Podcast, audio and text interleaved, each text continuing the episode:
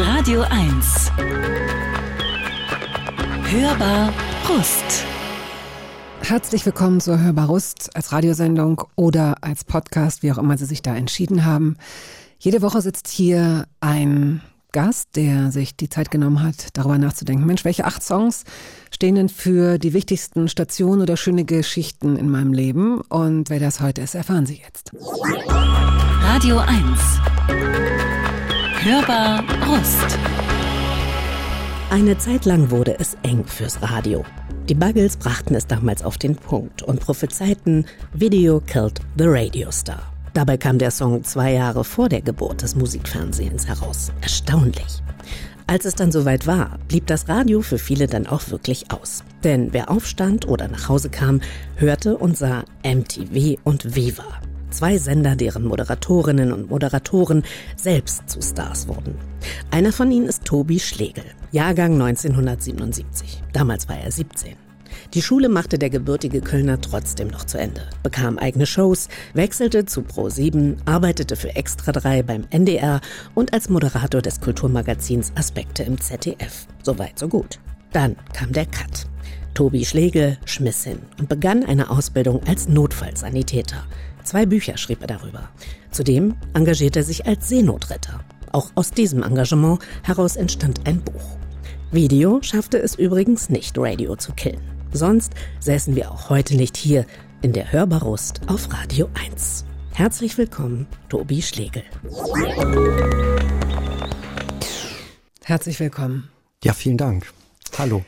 Radio lebt noch. Also vielleicht hat der Cousin oder die Cousine Podcast da auch was mit zu tun. Es mhm. ist ja eigentlich schön und rührend, dass äh, in Zeiten der Digitalisierung das Radio überlebt hat und so die auditiven Medien so stark sind. Ja, und dass man, dass man Länge produzieren kann, ne? dass wir jetzt nicht gezwungen sind, 90 Sekunden zu füllen und dann kommt der nächste Song. Ich glaube, du, du hast vor, ein bisschen länger zu quatschen. ja, ich, ich hoffe nur, dass, dass die Hörerinnen und Hörer auch so lange dranbleiben. Das kann man ja von hier aus nicht sehen. Und ich glaube auch, dass das Autofahren natürlich noch ein, ein großer Freund des Radios ist. Ne? Also, dass Leute, wenn sie in den Job fahren und nicht die öffentlichen Verkehrsmittel nutzen und dann auch ein bisschen im Stau stehen und so. Ich glaube, das sind auch immer noch die Highlights des Radios, dass man morgens Radio hört im Auto und nachmittags oder abends. Also ich bin eben mit der Bahn gekommen und ähm, alles hat geschnieft und gehustet und es tat so gut, einfach einen Podcast zu hören und in eine andere Welt zu gleiten. Ja, und das war gut. Habt ihr zu Hause früher viel Radio gehört? Nee, überhaupt nicht. Nee. Ich weiß, dass mein Vater, also mein Vater hat eigentlich eher live gespielt. Der war so ein, so ein Fan der, der Beatles und hat ganz viele Songs gecovert auf der Gitarre. Hat uns aber meistens leider rausgeschmissen. Also der kann das richtig gut. Der kann gut singen. Der kann auch äh, gut Gitarre spielen. Aber er hat nie diesen, diesen Schritt gemacht, dass er auf der Bühne stehen will und eigene Songs spielt. Also er ist, er ist beim Covern stehen geblieben. Und ich verstehe bis heute nicht, warum er uns da immer rausgeschmissen hat. Also dann sind die Türen zugegangen. Und, und es klang aber gut. Es klang gut, was er da gespielt hat. Ich glaube, es ist bis heute so eine große Schüchternheit bei ihm, dass er, dass er die große Bühne gescheut hat und sogar die Familie. Er hat das für sich gemacht. Uns rausgeschmissen heißt deine Mutter und dich. Ja, alle. Äh, und eine Schwester gab es ah, auch. Ah, okay. Und eine Schwester. Und die Türen wurden zugemacht, ja. Also nicht abgeschlossen, aber wir hatten dann da nichts verloren im Wohnzimmer, wenn, Dein Vater wenn der Vater musiziert. Betriebswirt genau. gemacht. Ne? Und hast du mit ihm mal darüber gesprochen, als es bei dir losging? Du hast es ja auch immer wieder mit der Musik, wenn ich jetzt sage versucht, klingt das so despektierlich, aber du hast jetzt nicht den Durchbruch als Musiker äh, gehabt, wenn man so will. Ähm, hat, hast du mit deinem Vater über über diese, diese, dieses Fable für, fürs Musikmachen, fürs Musikhören gesprochen? Also der hat mich sehr unterstützt, äh, diesen, diesen Sprung zu wagen vom Klavier. Ich, ich habe ja so eine musikalische Früherziehung mhm. genossen. Das hat er auch alles finanziert und dann hatten wir auch ein eigenes Klavier. Und dann wollte ich aber den Sprung wagen äh, zur Gitarre und da hat er mich sehr unterstützt und hat auch die Gitarre mit finanziert. Und jetzt Geschichte, pass auf. Jetzt bin ich ja so ein bisschen unterwegs gewesen und durfte meinen Roman äh, Strom vorstellen und da Lesungen, ne, so ein bisschen als Handlungsreisender durch Deutschland reisen und mhm. das Buch auspacken vor Menschen. Und ich wollte ihn mitnehmen. Ich finde es nämlich gut, wenn man, wenn man Musik auf der Bühne hat. Und ich habe ihn gefragt, ob er kommt. Und er, er hätte einfach nur drei bis vier Lieder spielen müssen. Covern, irgendwas. Also seine Herzenslieder. Es hätten noch nicht mal Lieder sein müssen, die auch in dem Roman vorkommen, weil der Roman hat ja auch einen speziellen Soundtrack. Aber ähm, solange die so einen Hauch Melancholie in sich tragen, äh, hätte ich das gut gefunden. Also wäre mir total egal gewesen, was er gespielt hätte. Aber er hat sich nicht getraut. Er hat gesagt, er schafft es nicht, wenn er da auf der Bühne steht, sieht er die Menschen, dann fühlt er sich total unwohl, äh, läuft rot an und ähm, schafft es nicht zu performen. Und das, das habe ich nicht begreifen können. Also ich, es gab mehrere Gespräche. Ich habe nicht, nicht losgelassen. Ich war so ein mhm. kleiner Wadenbeißer wie dieser Hund, der hier zu meinen Füßen. Ganz friedlich schläft und gar nichts tut. Nee, da war ich ein bisschen aggressiver, aber er hat, er hat immer hm. abgelehnt. Also meine Mutter hat probiert, ihn auch zu bearbeiten. Die hätte ihn so gerne gesehen auf der Bühne. Aber nein, er hat Nein gesagt. Naja, gut. Ich muss noch einmal fragen. Es ja. lief, normalerweise gehört ja, wir sind jetzt nicht eine Generation, zwischen uns liegen ähm, zehn Jahre, aber es ist doch immer noch so ein bisschen, die Generation deiner Eltern sind die Leute, die eigentlich Radio gehört haben. Also wo man sich so zu Hause so ein bisschen mit den die lokalen Nachrichten, Verkehrsservice, solche Sachen, das ist doch eigentlich, war sehr in der Küche, so ein Küchenradio. Ich will es dir jetzt auch nicht einreden im Nachhinein. Ich wundere mich nur ein bisschen, weil das eigentlich selten ist in der Generation. Nee, es gab, äh, ich kann mich an den Plattenspieler erinnern und der lief auch häufig. Ja. Also mein, mein Vater hat da was aufgelegt, ähm, irgendwelche Beatmusik und meine Mutter. Irgendwelche Beatmusik, du klingst erst wie dein eigener Großvater. Irgendwelche Beatmusik, so diese. Und meine Mutter hat Mireille Mathieu, so heißt sie doch, ne? Ja. Gehört. Ja. Ähm, das, das war alles nicht so richtig mein Ding. Und das lief des Öfteren. Aber ich kann mich mhm. nicht an Nachrichten ja, erinnern, die liefen. Okay. Nee, ja, überhaupt ja, nicht. Ich kann mich an, ich bin ja in Köln groß geworden und natürlich ähm, nimmt man da diese Karnevalszeit mit, ne? Als Urkölner. Also mein Vater ist auch Urkölner, auch da geboren. Und äh, das weiß ich noch, dass über die närrische Zeit von Donnerstag bis Dienstagabend, dass da permanent Radio lief und da dann auch diese, diese ganzen kölschen Hits gespielt wurden. Klingelingeling, hier kommt der Eiermann und so. Da würde, hätte ich jetzt gedacht, dass die verrückten Urkölner da nun ganz bestimmt nicht zu Hause sind und Radio hören, sondern eher draußen rumlaufen und verrückte Sachen machen. Nee, das machen ja meistens die Touristen. Die richtigen Kölner sind zu Hause und hören sich im Radio die Blackfoes an. Ja. Jetzt verstehe ich das. Jetzt verstehe ich dieses System endlich. Gut. Fiel es dir schwer, eine Musikliste zusammenzustellen? Na, ich habe ja, ich habe ja selber beim NDR, bei Enjoy gibt's ja so ein ähm, Format, das heißt Song des Lebens. Und das moderiere ich. Und ich, ich habe eine diebische Freude daran, Leute zu fragen, welcher Song sie sehr bewegt hat im Leben. Ich fand aber schon immer so Fragebögen ganz schrecklich und finde das, äh, finde diese Moderationsposition halt so extrem bequem. Ne? Und auf der anderen Seite zu sitzen und das plötzlich so eine Leerstelle zu haben und das dann ausfüllen zu müssen, ist gar nicht so einfach. Und das reduzieren zu müssen. Also so viel Musik, die man gehört hat und die einen angestachelt hat. Gott sei Dank ist es ja nicht nur ein Song bei dir, ne? Du hast nee. noch ein paar mehr. Du ja. durftest acht mitbringen. Mhm. Und der erste, den wir spielen, äh, da freue ich mich sehr. Rödelheim Hartreim Projekt. Keine ist, habe ich ja. super lange nicht gehört. Ich weiß, ähm, Moses Pelham war vor vielen, vielen, vielen, vielen Jahren hier zu Gast. Das ist mindestens 17 Jahre her. Mhm. Der hat mir eine es fällt mir jetzt ein, so eine Edition von Der Pate mitgebracht. Warum auch immer. Ich glaube, dieser Film hat ihn so fasziniert. Der hat er mir geschenkt. So drei DVDs oder so. Hm. Und ich weiß, dass ich Sabrina Settlur, Schwester S, ja.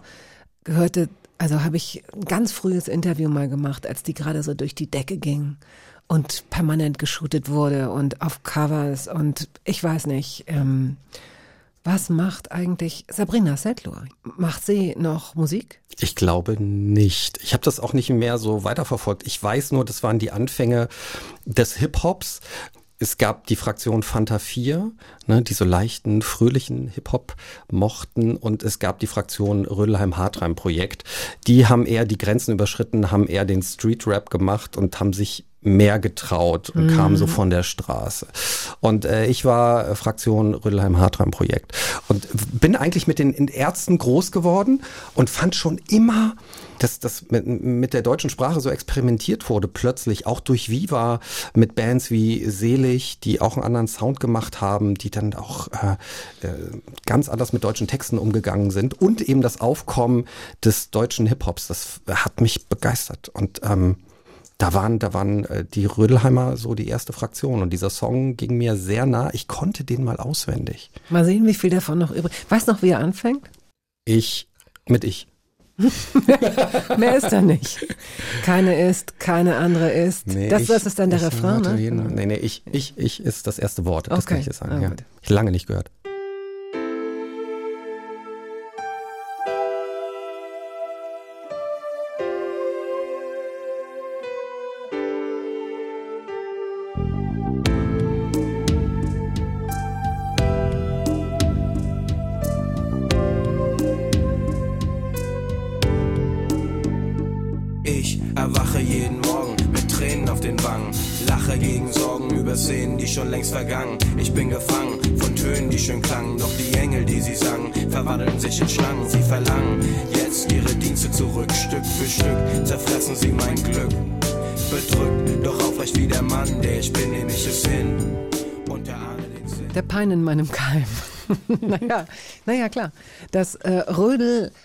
Rödelheim Hartreim-Projekt, mitgebracht von Tobi Schlegel. Sie kennen ihn als ähm, Radio- und Fernsehmoderator. Er ist Seenotretter, er ist Autor, er ist Notfallsanitäter.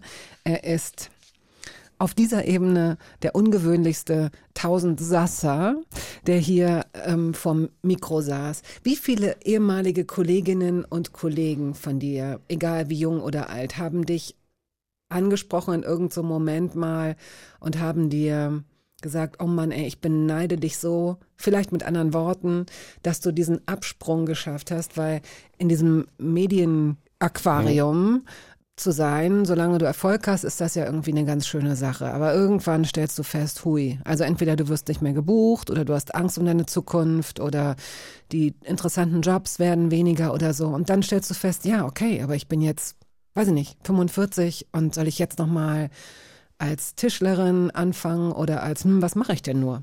Und ich kann mir vorstellen, dass es viele Leute gibt, die sagen, wow, erstens, du hast dich nochmal anders aufgestellt und zweitens, Du kannst dir die Sinnfrage auch ganz anders beantworten.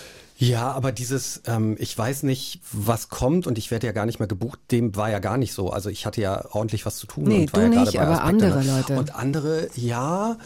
Also ich, ich habe jetzt so meine, meine Aspekte, Kolleginnen noch vor Augen, die ich neulich auch auf der Buchmesse noch getroffen habe, hier Jo Schück mhm. und Kathi Salier. Mhm. Die sind aber ja natürlich auch noch gut im Geschäft. Mhm.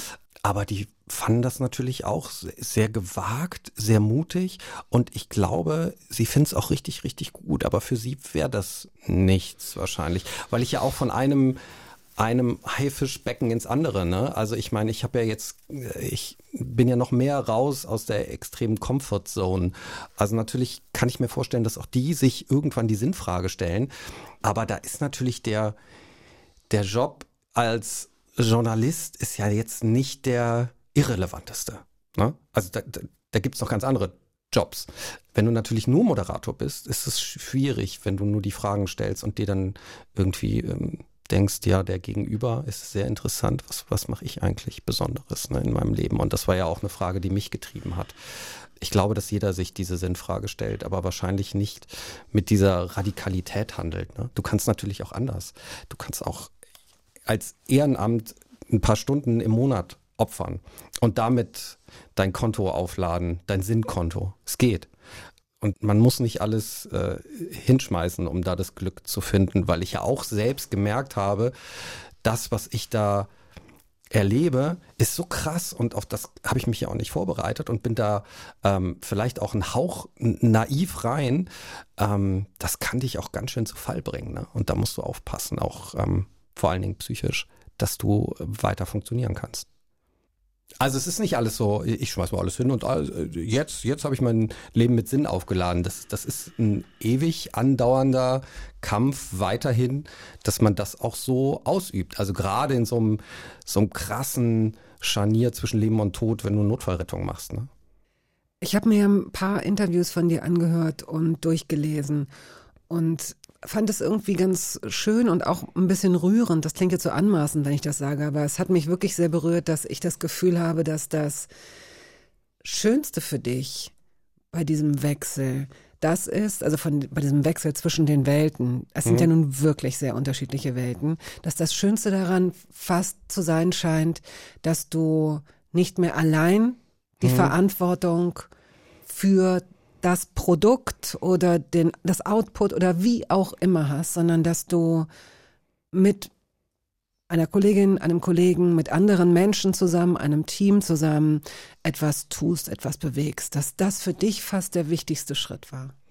Du bist kein Einzelkämpfer mehr und das fand ich so gut. Also ich kann mich noch zurückerinnern an die Musiksenderzeiten und da war es wirklich so, jeder hatte seine eigene Show, jeder hat sich dann auch mal kritisch beäugt, ne, was so die Moderatoren untereinander angeht und man hat sich respektiert, aber man hat nicht als Team zusammengearbeitet, musste man ja auch gar nicht. Und das ist wirklich, ähm, das hast du ganz gut beschrieben und erkannt. Das ist das, was ich auch gesucht habe, dass man ja, dass man, dass man sein Leben auflädt mit der guten Energie von vielen engagierten Menschen und ähm, Menschen, die, die ähnlich denken und die ein bisschen was bewirken wollen und wenn es nur im Kleinen ist. Ne?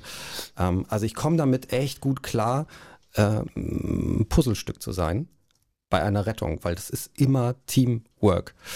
Ähm, und das kannst du nicht alleine. Aber das, das tut trotzdem so gut, ne? wenn du merkst, am Ende des Tages, ähm, ich habe nicht einfach nur ich, ich sage nichts gegen Podcasts, ne? aber ich habe nicht einfach nur einen Audio-Podcast produziert, sondern ähm, ich war eventuell auch beteiligt bei einer Lebensrettung. Also was, was gibt's Erfüllenderes?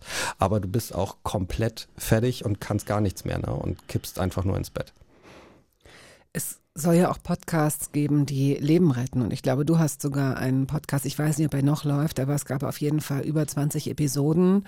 Zwei Retter, ein Mikro oder umgekehrt? Nee, Zwei doch. Retter, eins Mikro habe ich den genannt und keiner kann den richtig aussprechen. Ich pausiere damit gerade, aber ähm, tatsächlich war eine eine Aufgabe dieses Podcasts, was ich mir unbedingt erfüllen wollte, so ein bisschen die, die Gesundheitsbildung in der Bevölkerung, dass man auf Notfallbilder hinweist und auch sagend, ähm, sagt, was, was man machen kann und wann man einen Rettungswagen ruft und wann nicht, ne, weil man das natürlich selbst erlebt, dass man für viel Quatsch rausfährt, aber manchmal auch nicht gerufen wird, wenn es richtig ernst ist und die Leute Dinge unterschätzen.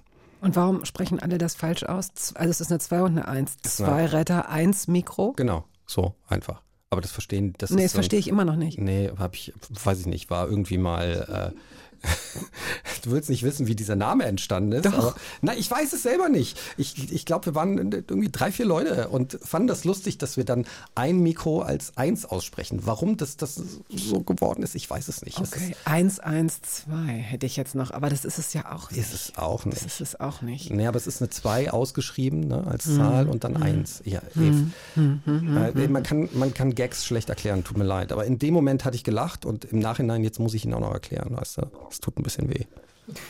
Ja, das Leben ist eines der härtesten. Wer hat dieses Buch geschrieben? Äh, äh, ach, ich weiß, Julia Becker, genau. Grüße gehen raus, sagt man in dieser Generation. Deine Mutter war oder ist Kindergärtnerin. Mhm. Dein Vater, den hatten wir eben schon äh, vorgestellt, Betriebswirt, der mit musikalischer Ader, aber nicht unbedingt mit dem Gefühl, auf Bühnen stehen zu wollen. Ähm, deine Tante wohnte anfangs noch in dem Haus. Ja. Also würdest du sagen, also war das richtig so ein bisschen Mehrgenerationenhaus? Also war sie schon ein bisschen älter? Hast du das Gefühl, du bist mit alten und jungen Leuten aufgewachsen? Ah, ich weiß, wo du, wohin du willst. Pass auf. Ähm, na, eigentlich lebte meine Oma in dem Haus und unten meine Tante.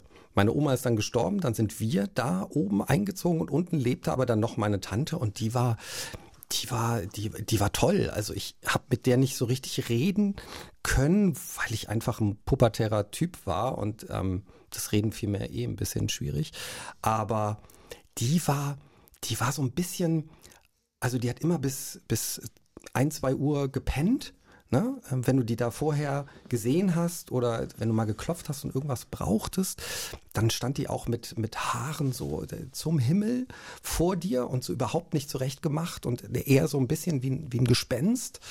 Und und dann aber hat sie sich schick gemacht, weil sie hatte jeden Nachmittag in einem Kaffeehaus einen Termin mit Freundinnen.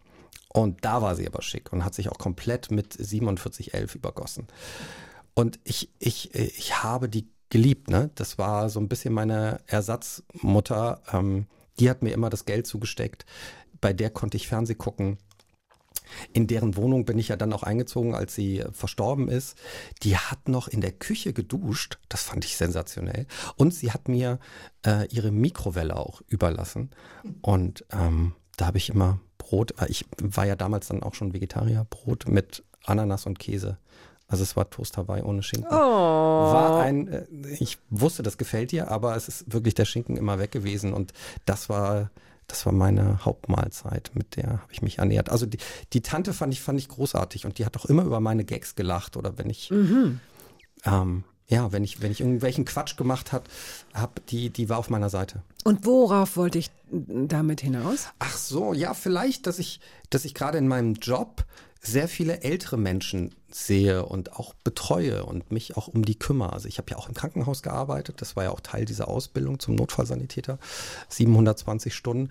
Und äh, ich bin ja auch fürs Kriseninterventionsteam im Einsatz. Das heißt, machen wir alles gleich in Ruhe. Weiß, ja. Aber deshalb habe ich sehr viel mit älteren Menschen zu tun und bekomme auch viel Einsamkeit mit von älteren Menschen. Menschen. Auch darüber würde ich gerne mit dir sprechen, weil du das beobachtest und weil du da ein anderes, einen anderen Blick drauf hast hm. als ähm, wir, als viele andere Menschen und wir da sicherlich auch was lernen können. Der nächste Song von dir kommt von den Pet Shop Boys, Always on My Mind und steht wofür? Also, ich lasse nichts auf die Pet Shop Boys kommen. Ähm, die hatte ich damals auf Kassette, so die erste Platte. Tolle Melodien schöne Pop-Songs. Ähm, und dieser, dieser Song Always on My Mind ist ja ein Cover von den Pet Shop Boys. Und äh, wir haben damals in der dritten Klasse hatten wir ähm, die Mini-Playback-Show als Thema und mussten das für den Elternabend vorbereiten. Also mehrere Schüler sollten performen auf der Bühne. Playback. Mhm und äh, haben sich einen Song rausgesucht, haben sich natürlich coole Songs rausgesucht, so Madonna und so wurde performt. Ne? Und ich stand einfach da, aber im schicken Anzug mit weißem Schal und ähm, habe einen Kumpel gehabt, der, der überhaupt keinen Bock hatte, den habe ich ans Keyboard gestellt in den Hintergrund und ähm, habe Always on My Mind performt. Das ist ja sehr, sehr nüchtern auch von den Pet Shop Boys. Ne? Auch das Video, da passiert nicht viel. Der steht einfach nur und singt diesen Song und das habe ich gemacht. Ich hatte so das Gefühl, das war ein großer Auftritt, aber ich habe dann irgendwann mal ähm, Video 8 Aufnahmen gesehen und das war mega langweilig. Aber ich habe den Song gefühlt an dem Abend. you.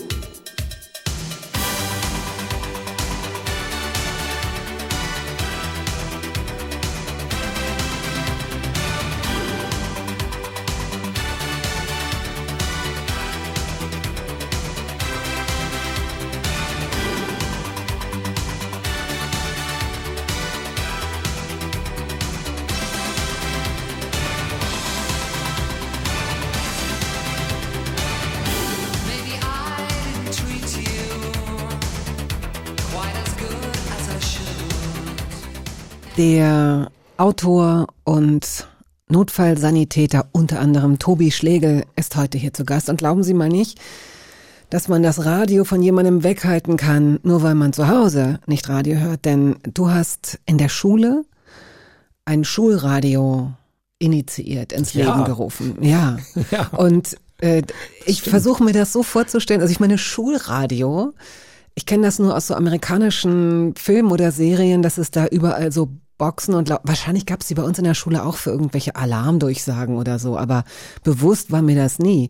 Ist das durch diese Lautsprecher, die in allen Klassen hingen, konntest du dadurch Radio machen oder wie lief das ab? Ja, das habe ich mir so vorgestellt, ne? Zumindest. Also ich habe auch diese diese Highschool-Serien gesehen und ähm, Hab mir gedacht, das fehlt ja noch an der deutschen Schule. Hab mich dann zum Schülersprecher wählen lassen.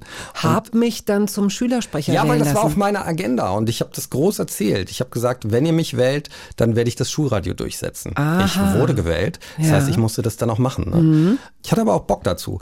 Also ich habe damals schon das Moderatorendasein, ich, ich, ich glaube, es gab so einen Foreshadowing-Effekt. Insofern, dass ich damals CB-Funkgeräte hatte und abends immer mit meinem CB-Funkgerät auf Sendung gegangen bin für eine Stunde.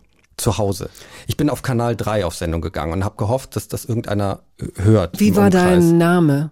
Ne, Das war mein Name. Du warst einfach. Tobi. Ja, Tobi, ja, Tobi. Tobi. Und wie sagt man dann? Tobi 1, bitte komm. Oder war das nicht immer, also CB-Funk, man muss, wir haben ja auch sehr junge Hörerinnen und Ja. Hörer. Was ist CB-Funk? Naja, es ist einfach ein Funkgerät mit mehreren Kanälen und jeder im Umkreis mit, sagen wir mal, so 150 Meter oder 200 Meter oder auch weiter, wenn nicht so viele Häuser da stehen, aber bei uns standen viele in Köln, dann kannst du zuhören, wie jemand irgendwas erzählt in der Was Nähe. erzählt der dann?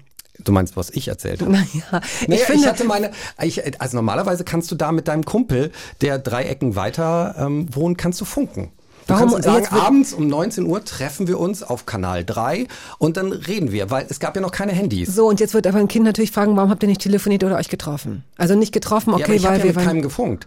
Ich habe meine Sendung selbst Mhm. rausgefunkt an die Funker im Umkreis von Mhm. 150 Metern. Und es gab natürlich wahrscheinlich keinen. Ich habe nur manchmal Stimmen gehört im Hintergrund. Aber ähm, ich, ich habe dann mein, mein Funkgerät mit äh, Tesafilm äh, als, als On gebrandmarkt, weißt du, so rumgewickelt, dass das an war. Und dann bin ich eine Stunde auf Sendung gegangen. Ach, damit der Knopf nicht ausgeht oder Genau, wie? das- muss man den- immer drücken? Oder? Den muss man immer drücken. Und dann, und dann habe ich, ähm, und deshalb, das ist die Vorstufe zum Schulradio. Und dann habe ich mit äh, meinem Kassettenrekorder, habe ich auch Songs an dieses CB-Funkgerät gehalten. Also ich hatte schon so eine Radioshow. Und das habe ich quasi nur übertragen und habe dann in der großen Pause, ich durfte, glaube ich, dann, das haben wir so verhandelt, jede zweite große Pause, 20 Minuten war die lang, durfte ich dann ins Rektorenzimmer an das Mikrofon und durfte senden.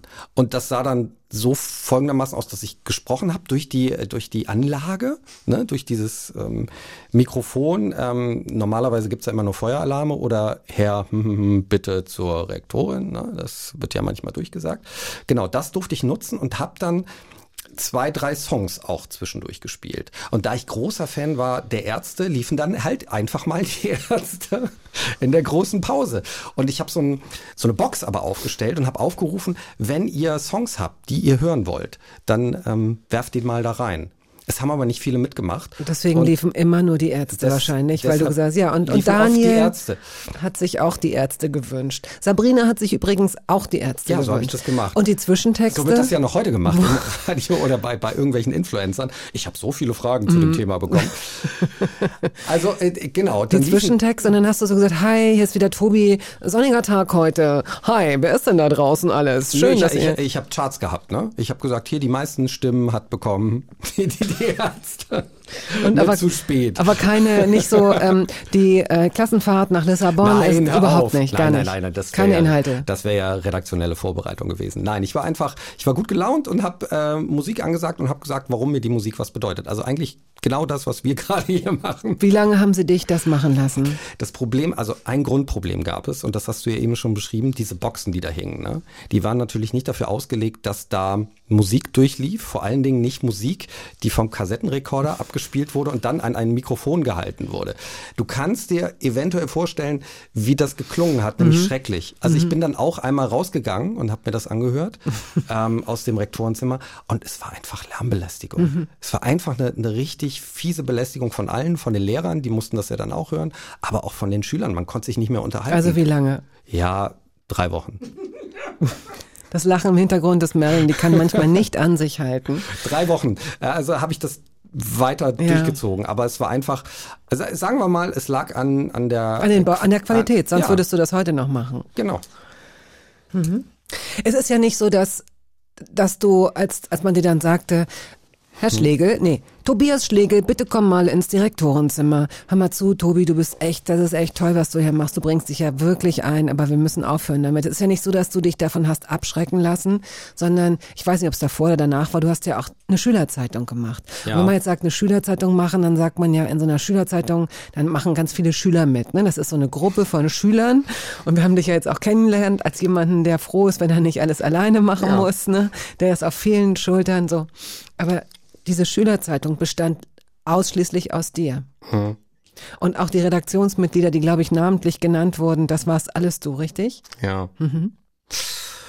Ja, ich musste, ich musste da eine Entwicklung durchmachen. Mhm. Und ähm, ich glaube, es ist äh, psychologisch gesehen hatte ich einen großen Output und das musste irgendwie alles raus. Und ich fand aber, der, der Hauptgrund war, dass die Schülerzeitung sehr angepasst war, die es da gab an meiner Schule. Und äh, da haben Lehrer mitgemacht und auch Artikel geschrieben und das war für mich keine Schülerzeitung.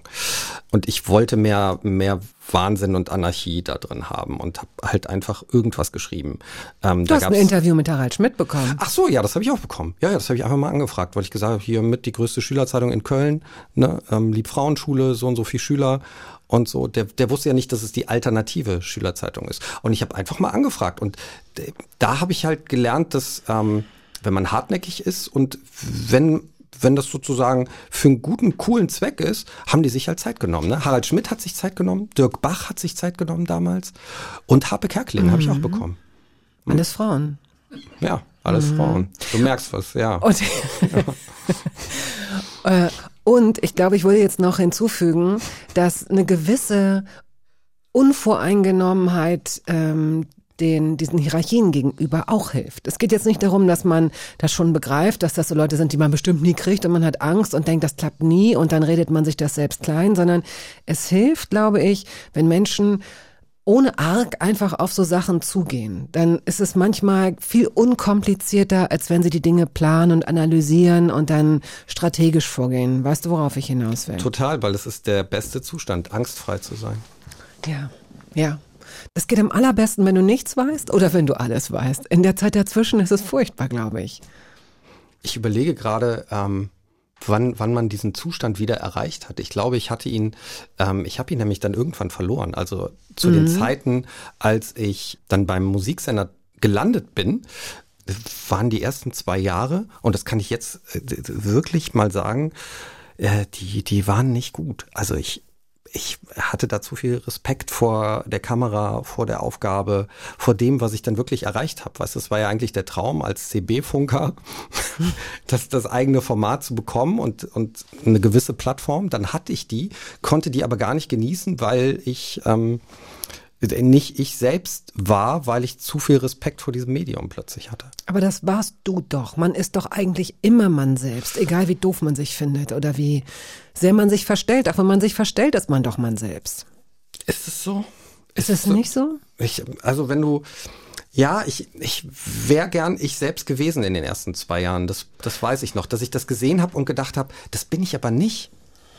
Wer warst du denn damals? Weil wir, man ist ja, also das wird jetzt so pseudophilosophisch, das will ich gar nicht, aber äh, wir sind ja immer im Begriff zu werden, keine Ahnung. Und wenn du 15 bist oder 17 bist oder so, dann hast du ja bestimmte Ideen. Aber glaubst du, du hättest dir diese Frage schon beantworten können, wer du bist?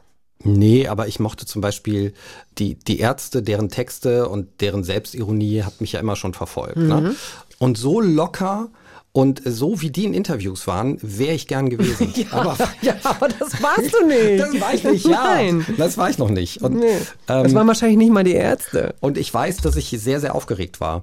Dass ähm, immer wenn das Rotlicht anging, hab, hab ich so ein bisschen so eine, so, eine, so, eine, so eine neue Haut bekommen und bin in so eine neue Person reingeschlüpft und war plötzlich der, der aufgedrehte junge Typ.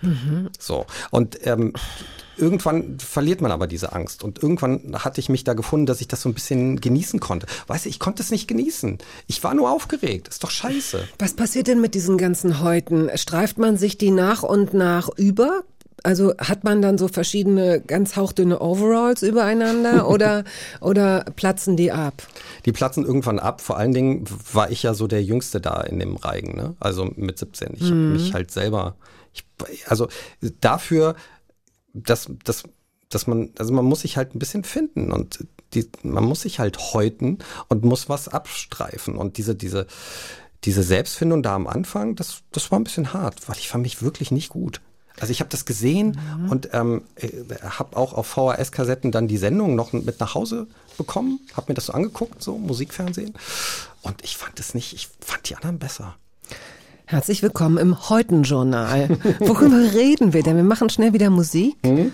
California Dreaming, The Mamas and Papas. Wofür steht das Lied?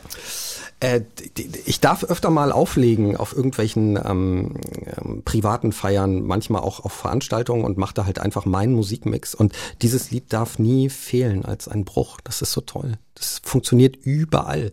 Also selbst bei Anzugträgern kommt dann irgendwie so, so, so diese Zeit, in der sie die Hände in die Luft werfen und, und sich gegenseitig berühren. Also es ist ein strategisches Song. Lied. Nee, und es ist ein Lied, das ich in, im Chor gesungen habe, auch in Aha. der Schule. The Mamas and the Papas. Du warst California. im Chor? Ich war auch im Chor, ja. Wie alt warst du da?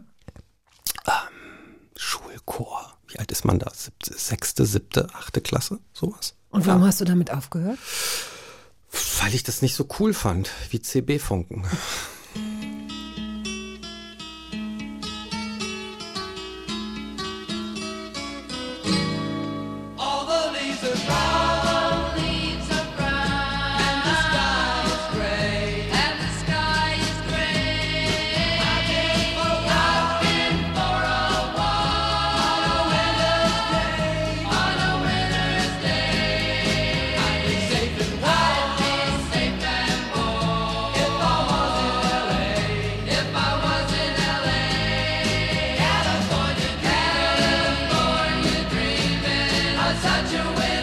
Wenn Sie jetzt glauben, dass das schon alles ist, mm, mit dem Wunsch nach Output und nach Ideen, also da ist dieses Schülerradio, da ist diese Schülerzeitung, aber mein heutiger Gast, Tobi Schlegel, wollte, auch wenn das chronologisch wahrscheinlich ein bisschen weiter vorne liegt, ich tippe mal so 12, 13 Jahre, da hast du angefangen, da warst du Zauberer.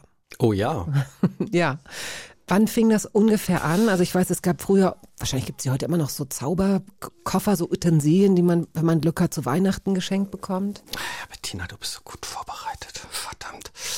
Also, ähm, das war die Zeit, kann man ja jetzt auch ergoogeln. Ähm, David Copperfield hatte seine Fernsehsendung. Claudia Schiffer. Glaubst Claudia du, dass die Schiffer? jemals zusammen, glaubst du, dass die jemals sich nackt gesehen haben? Oder war es eine Illusion? Wo ist eigentlich Claudia Schiffer? Hat er sich verschwinden lassen? Aber ich weiß nur, dass er nicht nur Claudia Schiffer äh, verschwinden hat lassen, sondern er ist ja durch die chinesische Mauer durch. Er hat die äh, Freiheitsstatue verschwinden lassen. Und natürlich macht das was mit einem 13-, 14-Jährigen, der das sieht und der unbedingt wissen will, wie das funktioniert. Und das hat mir keiner gesagt. Das konnte ich ja nicht googeln, gab kein Internet. Und ähm, deshalb bin ich in so eine Zauberschule eingetreten. Die gibt's wirklich. Also so wie einen Führerschein machen. Kannst du, kannst du auch eine Zauberschule ein, zwei Jahre machen und dann kriegst du ein Diplom. Ich habe das zu meinem eigenen Erstaunen gelesen. Hm. Und da gibt es richtige Prüfungen, die man ja. ablegen muss. Ja. Und dann habe ich mal geguckt, wie, wie, was, was heißt Prüfungen? Und habe dann gesehen, ich meine, dieses Land ist ja wirklich, also wenn es um Bürokratie geht, hm. 1a, da müssen wir uns gar keine Gedanken machen. Wenn Bürokratie die Währung der Zukunft wäre, wäre alles in mhm. Ordnung. Denn auch die Prüfung zum Zauberer oder Lehrling oder wie auch immer man es nennen will, also ähm, es gibt so Bewertungsmaßstäbe und es gibt äh, so Grundtechniken.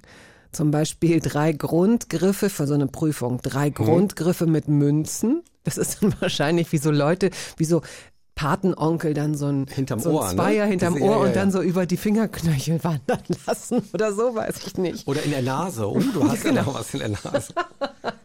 Toll. Dann Forcieren einer Karte. Ja. Was ist Forcieren einer Karte? Äh, ich, ich interpretiere das jetzt so, dass ich äh, dir sozusagen eine Karte geben kann, ohne dass du merkst, dass du sie nicht frei ah, ausgesucht hast. Kreuz Dame. Woher wusstest du das? Das ist so diese Sache, ja? Und, und da gibt es tatsächlich, gibt es gute Techniken. Also du wirst, du wirst nichts merken. Du kannst dir, du hast das Gefühl, du hast aus dem Kartenspiel frei eine Karte rausgesucht, ähm, hast sie dann wieder zurückgelegt, konntest selber mischen mhm. und ich kann dann dafür sorgen, dass diese Karte aus dem Kartenspiel springt. Kannst du das immer noch? Ja, das kann ich, diesen Kartentrick kann ich noch. Oh, ja, das ja. ich also dir, man weiß natürlich, welche Karte das dann ist. Und ähm, Wenn du, du jetzt hast das Kreuz Gefühl, Dame dass, sagst, dann werde ich ohnmächtig. Wie konntest du das wissen? und du kannst sie dann erscheinen lassen, zum Beispiel so am Himmel. Ich, ich weiß das ja dann schon vorher. Oder du greifst nach unten jetzt unter deinen Sitz und da klebt dann genau diese Karte, die du dir vorher rausgesucht hast, die du mit freiem Willen gezogen hast. Es ist toll. Ja. So, dann gibt es das Fossilien eines Gegenstandes, drei Griffe mit Billardbällen, drei Kartengrundgriffe, Ziergriffe mit Karten, Verwendung der Daumenspitze, das ist der siebte Punkt, und drei Griffe oder Zierknoten mit Seilen oder Tüchern. Also Daumenspitze ist so ein Fake-Daumen. Und da kannst du natürlich, weißt du, das ist dann so ein, so ein, so ein Daumen. Ist ähm, das dieses? so, ja, genau, den kannst du, den kannst du abnehmen. Nein, du kannst da was drin verstecken. Im Daumen. Du kannst im Daumen was verstecken. Und dann hast du natürlich keinen echten Daumen. Es sieht aber so aus wie der echte. Und dann kannst du was aus der Hand hervorzaubern. Oh. Na? Weil es ja die ganze Zeit im Daumen war. Ich Habe ich das mal, jetzt verraten? Nein, ich fand das? das? Nein, nein, nein, nein, nein, nein, nein, nein. Also ja. selbst wenn, äh, ja. was würde jetzt passieren im schlimmsten Fall? Du würdest aus der äh, Zauberakademie rausfliegen oder was? Äh, Magischer Zirkel von Deutschland heißt es. Ich weiß nicht, wo du die Unterlagen her hast. Waren da Willeroy und Boch auch? Nee, wie hießen sie? Bitte. Nein, Siegfried bitte. und ja. wie hießen sie? Siegfried und Roy. Die waren da auch. Ja, natürlich. Das war, das war auch ein. Ähm, das war war jetzt kein Vorbild, aber das waren natürlich welche, äh, denen man so ein bisschen, also bewundernd nachgeschaut hat, weil die alle Geheimnisse kennen. Die kennen die Geheimnisse der mystischen Welt. Und ich habe sie auch mal in Las Vegas noch gesehen mit ihren Tigern da, die sehr freundlich waren. Ja, Bis sie eines Tages nicht mehr so freundlich war. genau. Hm, gut. Aber das sind, das, was du da ausgedruckt hast, das ist nichts, was man, glaube ich, alles können muss oder was abgefragt wird, sondern was dann so der Unterrichtsinhalt ist. Und am Ende ist es nämlich so, da musst du eine Theorieprüfung äh, überstehen. Und eine 20-minütige Show, die ja, du, und die, du, ne, die, die kannst du dir aber musst. selber Ja. äh, zusammensetzen. Und die wird dann folgendermaßen, die, wird- da heißt es dann einwandfrei, gute Vorführung, ausgefallene Kunststücke, teilweise mit eigenen Ideen, gute, sichere Präsentation, dann Mhm. hast du es geschafft. Oder einfache Kunststücke in Standardversion vorgeführt, Zuschauer würde Trickgeheimnis durchschauen, hat sich wenig Mühe mit der Präsentation gegeben. ich glaube, bei mir war das ganz gut. Ich hatte so eine, ich hatte so eine Handguillotine. Die hat so ein bisschen Angst gemacht. Das ist toll. Schade, dass wir da nicht vorher drüber gesprochen haben, du hättest sie mitbringen können. Wir spielen jetzt Harpe Kerkeling, dessen Name auch eben schon fiel. Das ganze Leben ist ein Quiz und warum wir den hören, das können wir gleich noch nachholen. Das ganze Leben ist ein Quiz und wir sind nur die Kandidaten. Das ganze Leben ist ein Quiz, ja und wir raten, raten, raten. Radio 1. Hörbar Brust. Tobi Schlegel ist heute hier. Sie kennen ihn möglicherweise noch von früher als ähm, Fernsehmoderator. So viel früher ist es gar nicht. Also Musikfernsehen früher, dann aber auch Pro7, dann aber auch das ZDF. Also ganz unterschiedliche Formate. Sie kennen ihn aber möglicherweise auch als Spiegel-Bestseller-Autor, als Seenotretter und wenn es gut läuft, noch nicht als Notfallsanitäter. Aber theoretisch hätte er auch da schon in ihrer Wohnung stehen können, je nachdem, wo sie wohnen. Denn all diese Berufe vereint Tobi Schlegel in sich. Das war noch nicht so, als er Quizmaster, Showmaster werden wollte. Wir haben gerade eben Harpe Kerkeling gehört. Das ganze Leben ist ein Quiz. Aber du wolltest eigentlich eher Showregisseur werden, glaube ich, ne? Ja, das stimmt. Äh, ich, also, de, naja, dieses Harpe Kerkeling-Ding ist schnell abgehakt von der Geschichte. Es war wirklich meine erste Platte, also meine erste CD, die ich mir gekauft habe. Ähm, das ganze Leben ist ein Quiz und ähm, ich war auch einer von denen, klingt total langweilig, aber es stimmt so mit, mit Oma und mit ganzer Familie Lagerfeuer und die großen Samstagabendshows geguckt. Ne? Und da wuchs dann aber bei mir noch nicht so der Gedanke, ich will jetzt da nach vorne, sondern ich wollte eigentlich Regisseur. Ich wollte Regisseur von Wetten das werden. Wie bescheuert ist das, oder? Was dachtest du denn, was ein Regisseur macht? Also wusstest du schon, was ein Regisseur macht? Naja, der sitzt da halt in der Zentrale, der sagt, der sagt Tommy, was er zu tun und zu lassen hat, wo er hinzugehen hat und wann, wo was kommt. Ne? Und der sagt immer Kamera eins, zwei und drei und der schneidet halt das ganze Ding gut zusammen und motiviert das Team, damit die auch drei Stunden durchhalten und vielleicht auch vier, so lang wie, wie Tommy dann überzogen hat. Und ich, ich wollte Chef sein. Ich glaube, es war, es war so ein bisschen der Punkt, weil ich, ich habe schon damals gemerkt, dass der Moderator nicht der Chef ist des Ganzen, sondern wahrscheinlich der Regisseur. Aber ich hatte auch, ey, ich hatte auch andere Wünsche. Ne? Also es wäre auch der Arzt gewesen und es wäre auch ähm, damals ging es ja los mit C64, äh, Commodore, Computer, Amiga. Ich wollte auch äh, Spiele erfinden. Es, gab ja so Adventure Games wie Manic Mansion, Monkey Island, also so verrückte Spielewelten mir ausdenken. Das wäre es auch gewesen. Das fand ich auch gut. Hast du das Gefühl, dass deine Eltern sich was für dich gewünscht hätten, was ganz Besonderes, was ganz Bestimmtes? Also sie haben es jedenfalls nie rausgelassen. Ne? Die haben, ähm, für die war wichtig, dass der Jung äh, gut in der Schule ist tatsächlich und ähm, dass der Jung irgendwann mal so verdient, dass sie nichts dazu zahlen müssen. Das waren die zwei allerwichtigsten Werte und ansonsten haben die mich unterstützt. Wenn ich gesagt habe, ich brauche irgendwie einen Computer, dann haben die leihweise, auch wenn sie jetzt nicht die riesen Kohle hatten, dann haben sie ähm, irgendwo in den Kleinanzeigen geguckt, wer verkauft da verscherpelt seinen Computer. Und den habe ich bekommen. Und als ich Gitarre spielen wollte, hat mein Vater mir auch über seine Beziehungen da eine gebrauchte Gitarre besorgt. Also ich habe immer alles da gehabt, um mich austoben zu können. Hattest du selbst mal einen Job als Schüler? Ich habe die Kirchenzeitung ausgetragen. Na guck. Ja, habe ich mir auch meine erste kleine äh, Video 8 Kamera mit organisiert. Also ich habe kassiert und ausgetragen in der Nachbarschaft die Kirchenzeitung einmal die Woche und musste dann auch genau abkassieren und hatte dann aber immer das Geld bei mir. Und das war natürlich fatal, weil ich habe mir dann das Geld schon geholt und mir die Kamera bezahlt.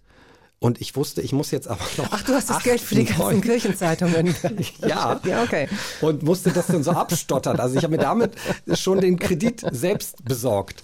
Und dann, dann habe ich so kleine, ich habe so ob, äh, obskure Kurzfilme auch gedreht. Also so, so Monster-Kurzfilme. Boah, die müssten auf irgendwelchen VHS-Kassetten noch sein, ja. So, so, ähm, so Monster, die, die irgendwas aufgefressen haben und so. Und dann Hast du- wackelte die Kamera und alle schrien. Hast du noch einen VHS-Player?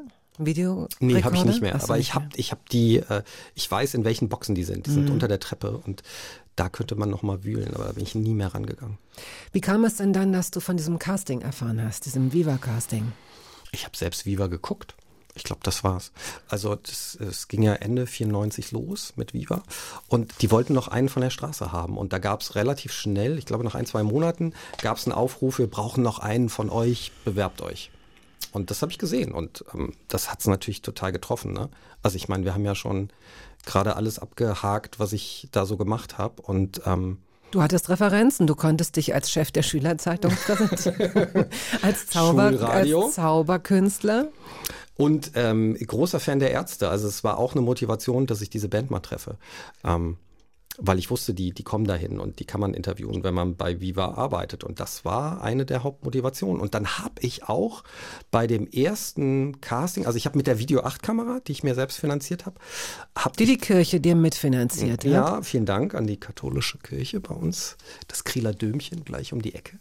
Ähm, mit dieser Video 8 Kamera bin ich in, in den Keller gegangen und habe ähm, Heike Makatsch und, und Nils Buckelberg und Mola Adebisi parodiert, habe das eingeschickt, das waren so, so acht Minuten, wurde dann zum Casting eingeladen und da habe ich unter anderem gezaubert und musste den Redakteur interviewen, der gesagt hat, ich bin Britney Spears, bitte stell mir jetzt mal Fragen. Oh. Und dann ging es noch ein, zwei Runden weiter und dann war man auch mal im Live-Fernsehen, da sind dann noch zwei Jungs, zwei Mädels übrig geblieben und die mussten dann eine Live-Sendung mit moderieren und dann durften die Zuschauer per Postkarte damals abstimmen. Und derjenige, der die meisten Postkarten bekommen hat, wir haben diese Postsäcke dann nach der Sendung auch gesehen, ähm, wurde dann genommen und das war ich. Ich, ich konnte es mir auch nicht Da erklären. stand auf allen Zetteln immer nur die Ärzte drauf, das weißt du schon, oder? Wahrscheinlich.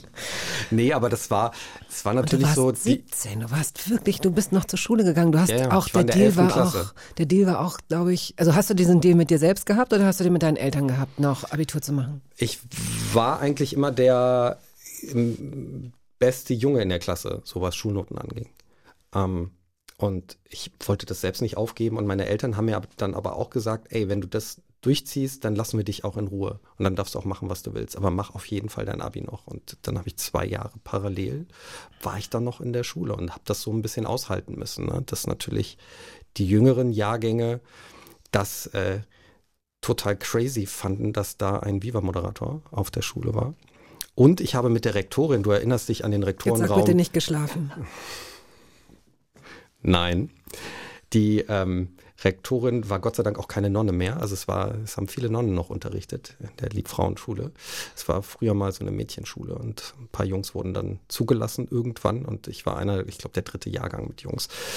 Unabhängig davon ähm, hat die Rektorin mir erlaubt, weil ich so engagiert war, ich hatte ja eine Vorgeschichte ähm, und war okay auch in der Schule, was die Noten anging, dass ich öfter mal nach der vierten Stunde abhauen durfte.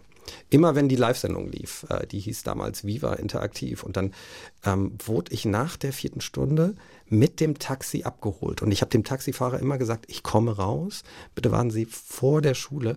Und der Taxifahrer, es war wirklich, es war ganz unangenehm, der ist reingefahren in die Schule, auf den Schulhof. Und ähm, dann haben mich alle gesehen, wie ich da eingestiegen bin und nach der vierten Stunde abgehauen bin. Und das eine Woche lang. Und dann war ich, glaube ich, so alle drei, vier Wochen mit dieser Live-Sendung dran. Und da war ich dann immer eine Woche weg ähm, nach der vierten Stunde. und Damit die bist, du natürlich, damit bist du natürlich bei den einen äh, absolut hoch angesehen und bei den anderen unten durch. Total, Also, ne, du hast ja. das, kannst es eigentlich nicht richtig machen. Die einen finden dich zu gut wegen der falschen Sache und die anderen finden dich zu scheiße. Aber die Leute, die ich mochte, äh, die, die haben mir das dann nicht gesagt. Aber natürlich war ich eher der, der, der äh, Nirvana-Fans und Ärzte-Fans gut fand. Und das waren die Coolen, das waren die Älteren. Und die fanden mich richtig scheiße. Also, dass ich das machen durfte und dass ich da dann Kinderfernsehen gemacht habe. Ne? Naja, Kinderfernsehen war es ja nicht, aber so haben sie es dann Aber wahrscheinlich die, gesagt. ja. Ja, ja, genau. Hm, Frechheit. Ihr seid doch nur neidisch, wer das jetzt hört. Ihr von damals. Und was macht ihr heute so? Ähm, die Kirchenzeitung austragen wahrscheinlich. Was nicht das Schlechteste ist. Nein. Was nicht das Schlechteste ist. Du kannst dir Kredite besorgen. Die Ärzte ähm, hast du überraschenderweise mitgebracht. Ja, bitte. Schrei nach Liebe. Wir haben jetzt schon viel von Ihnen gesprochen. Willst du noch was dazu sagen oder wollen wir sie einfach spielen? Gelingt es dir, in zwei Sätzen die Magie dieser Band für dich zusammenzufassen? Nein, deshalb lasse ich das auch. Ich weiß nur, dass Heike Makatsch sie immer interviewen durfte und ich durfte sie am Anfang nicht interviewen. Und irgendwann war sie aber krank. Und dann kam sie zu mir. Sie war verzaubert, heißt es, ne? Man weiß nicht, was ihr fehlte an dem Tag. Sie konnte sich nicht bewegen.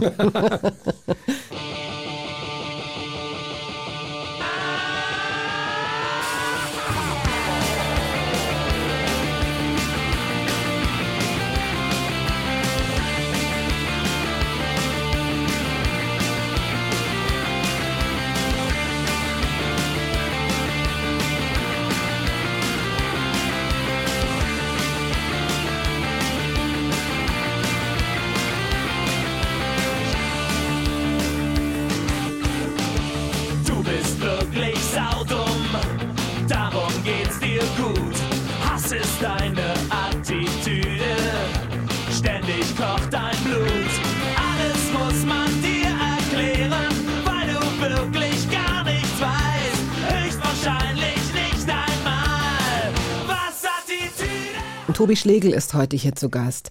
Fluch und Segen, Bekanntheit, Bekanntsein. Ich weiß nicht, vielleicht ist es ja ganz gut, dass du noch verhältnismäßig jung warst und das eher so in dein Leben, ich will jetzt nicht sagen hineinschwappte, aber in der Zeit damals, auch wenn die privaten Medien gerade, ich glaube 1984 gab es die ersten privaten Fernsehsender und dann gab es eben Mitte der, frühe Mitte der 90er kamen dann Viva und MTV, glaube ich, ne?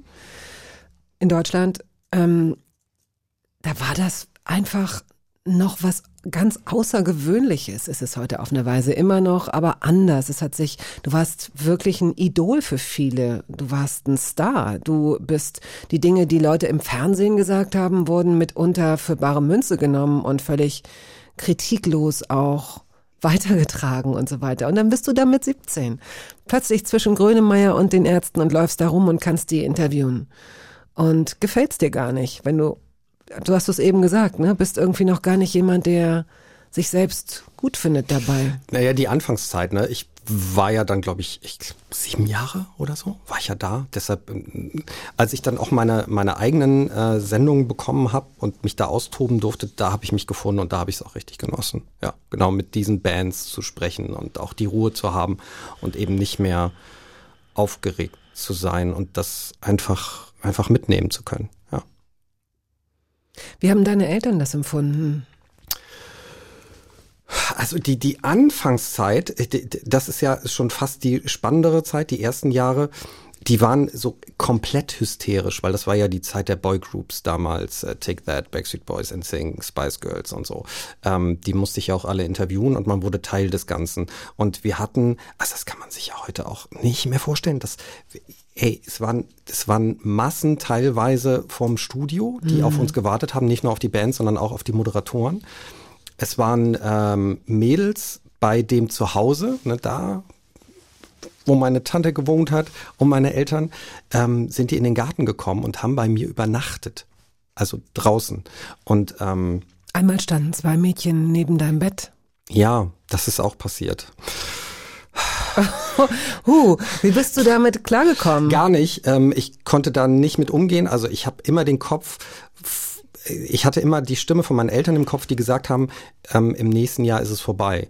Die ähm, haben da nicht dran geglaubt, dass das was Langfristiges ist. Und das habe ich denen auch abgekauft, dass ich das jetzt einfach mitnehme, dass das ein kurzer Hype ist und äh, im nächsten Jahr werde ich gefeuert. Das habe ich denen geglaubt.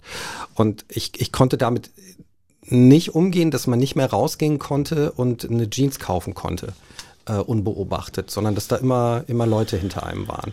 Und es gab Szenen, zum Beispiel zu Hause, als ich dann da bei meiner Tante unten gewohnt habe ähm, und meine Tante leider nicht mehr gelebt hat, da, äh, da habe ich mich regelrecht versteckt. Also da habe ich die Rollläden runtergezogen, äh, runtergelassen und die Mädels waren draußen und ich wollte simulieren, dass ich nicht da bin und äh, saß da äh, auf dem Boden teilweise in der Dunkelheit. Und ähm, meine Mutter kam dann rein und meinte, ja, das sind ja hier, geh doch mal raus, zeig dich doch mal die armen Mädels da draußen. Hat den Mädels auch gesagt, hier, der, der kommt gleich raus, ich hol den mal. Und ähm, das war das, was ich aber nicht wollte. Wenn du das so erzählst, ähm, wird mir bewusst, dass es ja wahrscheinlich kaum jemanden gab, mit dem du dich austauschen konntest, weil das ja eine, eine, eine Situation ist. Wer ist denn in so einer Situation? Also jedenfalls außer deinen Kollegen und Kolleginnen vielleicht, aber ich weiß nicht, ob du dich mit denen nun gerade ausgetauscht hast, weil du hast es vorhin so ein bisschen skizziert, dass das so ein, jeder so für sich, ne, jeder macht so ein bisschen sein Ding. Ja, ne, also ich, ich fand es schon komisch, dass ich das nicht so genießen konnte, wie ich das, glaube ich, bei den anderen gesehen habe, dass die das so, so mhm. mitgenommen haben und so ausgekostet haben. Ich hätte das gern, ja, also gerade so in der Anfangszeit, ich hätte das gern angenommen, aber vielleicht ist es auch ganz cool, dass man, dass man äh, nicht sich eben gehen lässt und, und sich über die falschen diesen, Dinge definiert vielleicht, ne? Hype glaubt mhm. und so. Ähm, das heißt jetzt nicht, dass die anderen das geglaubt haben. Keine Ahnung, was die geglaubt mhm. haben. Aber da konnte ich mit keinem drüber sprechen. Aber trotzdem hat das natürlich auch Bock gebracht, also ja, sich, sich auszutoben und seine Lieblingsbands einfach zu treffen. Und es war auch eine Zeit, in der das Fernsehen noch extrem viel Budget hatte. Also ich weiß, weil ich in der Zeit habe ich selbst viel im Fernsehen gearbeitet mhm. und ich weiß, dass äh, wenn ich mir manchmal überlege, in was für Hotelzimmer ich untergebracht wurde, man wurde überall hingeflogen. Also selbst wenn du keine große Nummer warst, ich war nie eine große Nummer da, aber ähm, was für Budgets da waren, was für Treffen, wenn man irgendwo hinkam, dann war das wie so ein wie so eine wie so eine Hör zu. Ich sage das jetzt bewusst, weil das war die Hör zu war damals die Zeitung, in der Rudi Carell vorkam und Genscher und Heike Makatsch. Also so ein Mix aus der alten Welt und der neuen Welt und das traf sich auf solchen Veranstaltungen und so weiter. Das habe ich immer als sehr unwirklich empfunden. Ich, ich fand es immer außergewöhnlich. Ich hatte ja eine EC-Karte ne, und bin dann immer zum Bankautomat und es kam immer was raus. Das kannten meine Eltern ja, gar nicht. Ja, ja. Immer mit 17, weißt du schon, eine EC-Karte. Ja. Es kam immer, immer kam da Geld raus. Und ich, ähm, ich, ich fand jetzt Statussymbole nicht so wichtig. Ich habe mir auch nicht äh, total teure Sachen gekauft. Ich war, ach so, das erste, was ich mir gekauft habe, war, glaube ich, es war auch richtig teuer. Ähm, für 15.000 oh. Mark damals noch. Ja. Ja, ne? ähm, so ein Mini, so ein Auto. Ach so, weil da ja, habe ich ja gar einen ja, Führerschein gut, gemacht, so ja, ein Mr. Bean okay. Mini, ne? Aha. Den, den habe ich auch gleich nach zwei Monaten ist der mir kaputt gegangen. Und dann habe ich mir nochmal eingekauft. Und der Ging ja, auch kaputt. kam, das Geld kam ja aus der Wand. Das Geld kam aus der Wand, ja. Das war ganz schön. Und man konnte halt, also das im Nachhinein ist das natürlich das Schöne, dass man kranken Scheiß machen konnte ne, im Fernsehen. Ähm, ich habe zum Beispiel, also wir haben mal eine Parodie gemacht auf das Blair Witch Project. Erinnerst du dich an diesen Gruselfilm? Ja, aber ich, ist ich so- bin nicht die Richtige für sowas. okay, da, da, irgendwie äh, Kinder, Jugendliche im Wald haben, haben so das Gefühl, sie werden von einer Hexe verfolgt und äh, filmen sich selbst dabei. Das war der ganze Film. Das war ja, ähm, beruhte so auf Found Footage. Also die, die Kassetten wurden später gefunden. Das wurde so erzählt. Ne? Man wusste auch nicht, ob das die Wahrheit ist. Und das haben wir zum Beispiel auch mal bei Viva parodiert. Und ich habe zehn Minuten bin ich schreiend durch den Wald gerannt und wir haben das gesendet. Oder einmal als Sondersendung, ich saß mit dem Mini-Playman, das war eigentlich ein Mann, der an der Pforte gearbeitet hat, der so mein kleiner Sidekick wurde, mit einem älteren Herrn, saß ich einfach in einem Aufblaspool mit Wasser und ähm, wir haben uns unterhalten über, über übers Wetter und ähm, er hatte so eine Leidenschaft über also Pferde hat er gerne geredet, haben über Pferde geredet und ähm, das war uncut.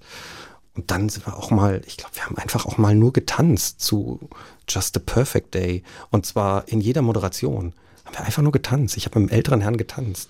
Eine Stunde lang. Und das wurde gesendet. Ich glaube, das ist unterm Strich gehaltvoller als vieles, was sonst, Ja, aber gut, anyway. Ja. So, wir machen jetzt einen absoluten Cut, gekennzeichnet durch die nächste Musik, die kommt einfach, Mhm. weil inhaltlich geht's danach in eine ganz andere Richtung. Wenn Sie das bedauern, weil Ihnen die ersten, weiß ich nicht, 70 Minuten so gut gefallen haben, können Sie sich das Ganze natürlich nochmal als Podcast anhören und immer jetzt an dieser Stelle aussteigen, so oft Sie wollen. Wir hören jetzt, äh, Tomte schreit den Namen meiner Mutter. Wofür steht das Lied? Welche kurze Geschichte gibt es dazu oder welchen Anlass? Musik kann so sehr berühren, dass man anfängt zu heulen. Und das ist mir zum ersten Mal bei diesem Song passiert. Wie alt warst du da? Da war ich schon älter. Wann, wann kam der raus? Mitte, ich glaube, es war Mitte 20. Hast du vorher nie. Bei Musik? Nie Ja? geheult, Nein? nee. Okay. Heulst du jetzt? Sieht nicht so aus. Aber nicht, wenn du mich anguckst.